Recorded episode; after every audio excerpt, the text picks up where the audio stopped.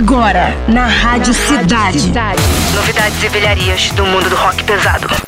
Ultimato. Ultimato. Produção e apresentação: Bernardo Araújo e Eduardo Fradkin. Ultimato.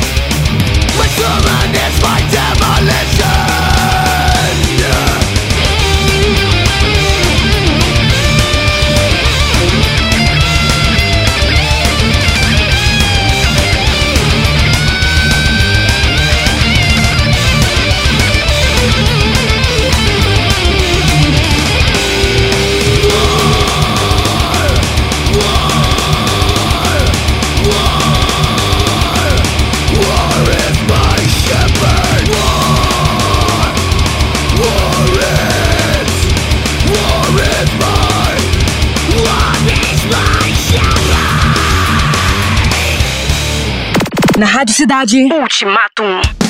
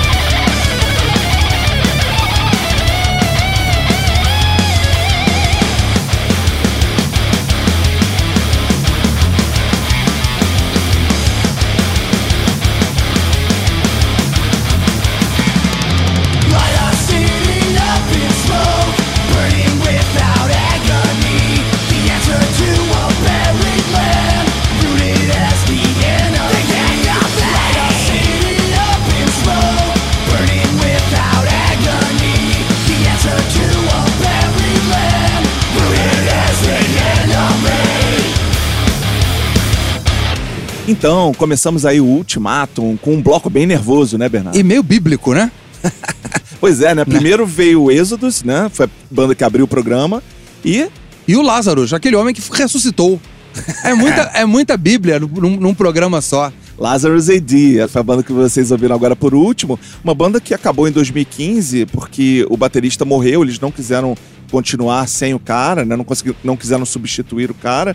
Enfim, uma pena, porque é uma banda que eu achava muito boa, eu tenho o CD deles, é, inclusive o CD dessa música aí, que é Light a City Up in Smoke. É, tem uma outra desse CD que eu ainda vou tocar mais pra frente, que eu gosto muito também. Uma banda que transita aí entre o thrash metal e o groove metal, né? Meio inspirado pela Pantera, né? Tava fazendo muito sucesso na época. É, e o Êxodos, né? Que a gente tocou no primeiro programa, um né? clássico, a gente tá em falta com os nossos amigos do Êxodos. Que, aliás, estão gravando, né? Daqui a pouco tem disco novo aí, a gente já vai ter novidades pra tocar. O Êxodos é uma banda, o, o- entraria no, no Big Five, no Big Six, no Big Four. Em, em qual Big, Edu? No Big Six, né? Eu acho que tinha que ter o Big Six pra entrar justamente o Êxodos e o Testament. Testament, claro. Que aí Isso seria, seria o, o sexteto do trash. Isso aí, e já que você mencionou, né, o Êxodo está gravando um disco novo que se chama Persona Non Grata. Ó, mais latim. A gente só, só fala em latim, Bíblia. É muita cultura no Ultimatum. Vai sair dia 19 de novembro, então fãs da banda fiquem ligados aí, tá? E saiu uma faixa nova recentemente, quem quiser procurar, tem um vídeo violentíssimo até, que se chama The Beatings Will Continue, então procurem isso também aí. Mas não, não mostrem para suas crianças. Muito bem. Vamos lá. Na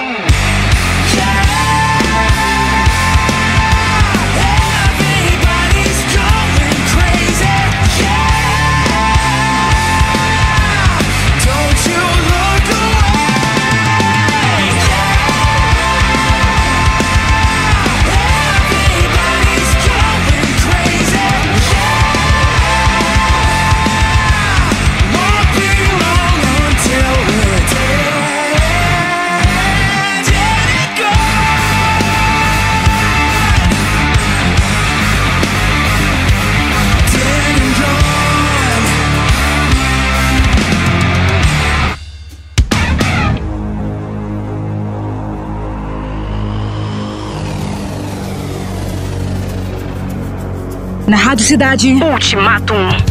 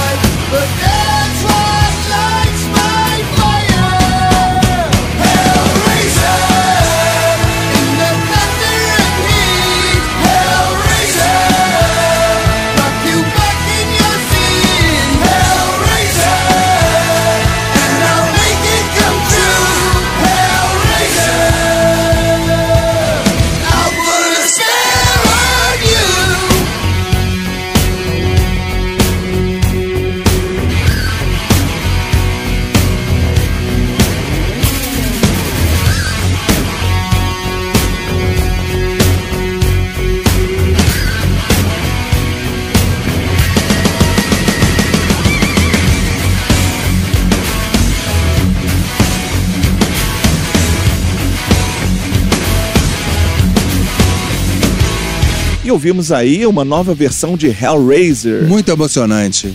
Então, Bernardo, a gente tocou essa música até recentemente aqui no programa e tocamos de novo. Por E, quê? A gente tocou inadvertidamente, né? Porque a gente não sabia que ia rolar essa nova versão de Hellraiser. é que o Sr. Ozzy Osbourne tá completando 30 anos do No More Tears. A gente lembra que 91 foi um ano fantástico pro rock, né? Em que saíram vários clássicos. Um deles foi o No More Tears. O Ozzy tava mortinho. O Ozzy, né, afundado no álcool. Aquele Ozzy que a gente viu no Rock in Rio em 85, inchado, tava mortinho. E ele teve uma ressurreição com o No More Tears, que foi lançado em setembro de 91. Isso, e que teve a faixa título que tocava muito na MTV, né? Com ele ali é, meio agachadinho, né? meio de oncinha ali, né? E o Zac Wild, aquele homem lindo, aquele cabelo louro, tocando sua guitarra. Com o ventilador é, jogando os cabelos dele ao, ao vento. né? Exatamente. E essa é uma parceria de Ozzy e Lemmy, né? Duas lendas do rock. O, o Ozzy chamou o Lemmy. Esse disco, o Ozzy já pretendia, e a produção, e acharam que é quem manda em tudo mesmo, né? Já pretendia ser uma, uma volta, um retorno do Ozzy ao sucesso. Ele chamou o Lemmy, que ele sabia que era um grande compositor, e eles fizeram duas músicas: Mama I'm Coming Home e Hellraiser. Hellraiser, as duas bandas gravaram, o Ozzy e o Motorhead. E essa versão que vocês ouviram é justamente um mashup das duas, né? Porque na que saiu no, no disco do Ozzy, não tem, obviamente, os vocais do Leme. E aí fizeram um mashup, porque o Motorhead, a banda do Leme, também gravou essa faixa, então fizeram um mashup e essa versão aí. Ficou lindo, ficou muito emocionante. E rapidinho antes a gente ouviu o Mammoth VH, que é do Wolfgang Van Halen, o filho do homem, que tá aí com a banda dele abrindo o show do Guns N' Roses. Essa música chama Don't Back Down e foi um grande sucesso. Tá rolando muito no rádio. Então, o menino Wolfgang, a gente pode dar ele o crédito de estar levando o hard rock adiante, porque não tem muita banda por aí no mainstream fazendo hard rock, não. É, e sem imitar o pai, né? Porque o som é bem diferente do Van Ele Halen. fala sempre que ele faz questão de não tocar nenhuma música do Van Halen, porque cada um faz o seu. E agora vamos partir pra o quê? Para o bloco final.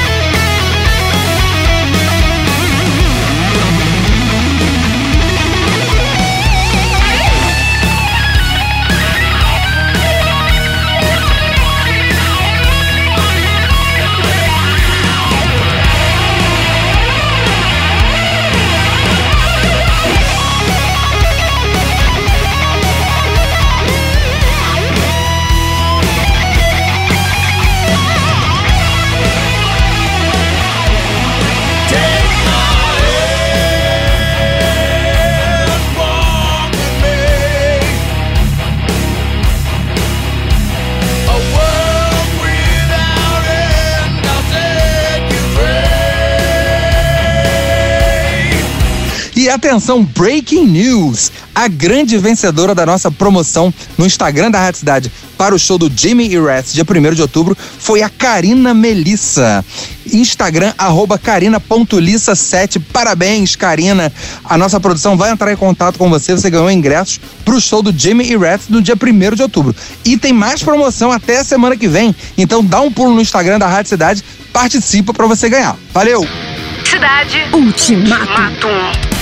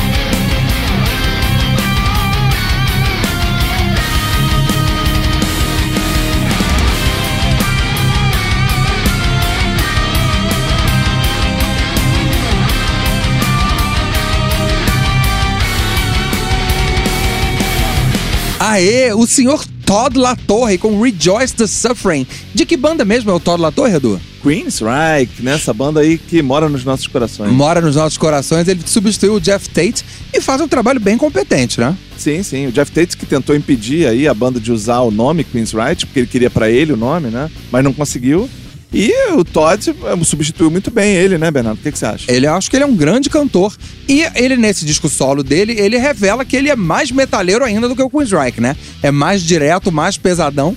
Gosto muito dessa música, de Rejoice the Suffering. É, tem uma pegada forte, né? Uma guitarra bem suja, bem pesada. É, é, um, é um som, assim, um metal tradicional, mas mais pesado que o Queensryche, eu achei. Exatamente. E antes a gente ouviu um cara de quem a gente tinha acabado de falar, né? O Zac Wild, em seu, sua banda solo Black Label Society, com a música Set You Free. O Ozzy faz esse som meio, meio pantanoso, né? No Black Label, meio Southern Rock, meio Stoner, meio metal. stoner, né? É, pois é, né? E acabou fazendo uma ligação, né? Porque antes a gente tinha tocado Ozzy, O né? Ozzy, exatamente. É, é, o, o Zac Wilds, aí eu, vamos ver se você concorda comigo.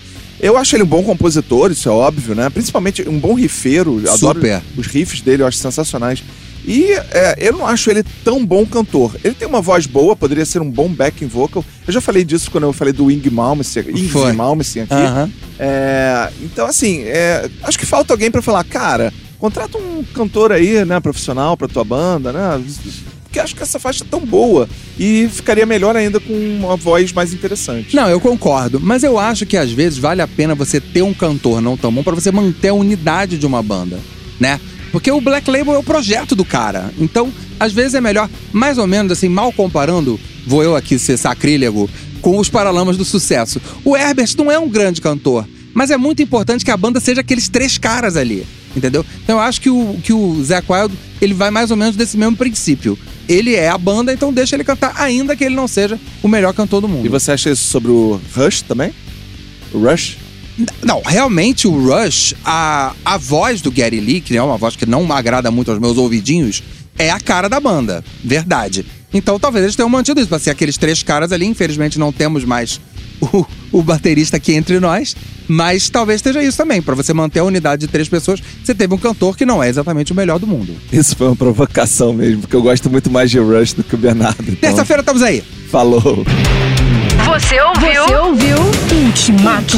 Produção e apresentação. Bernardo Araújo e Eduardo Fradkin. Ultimatum.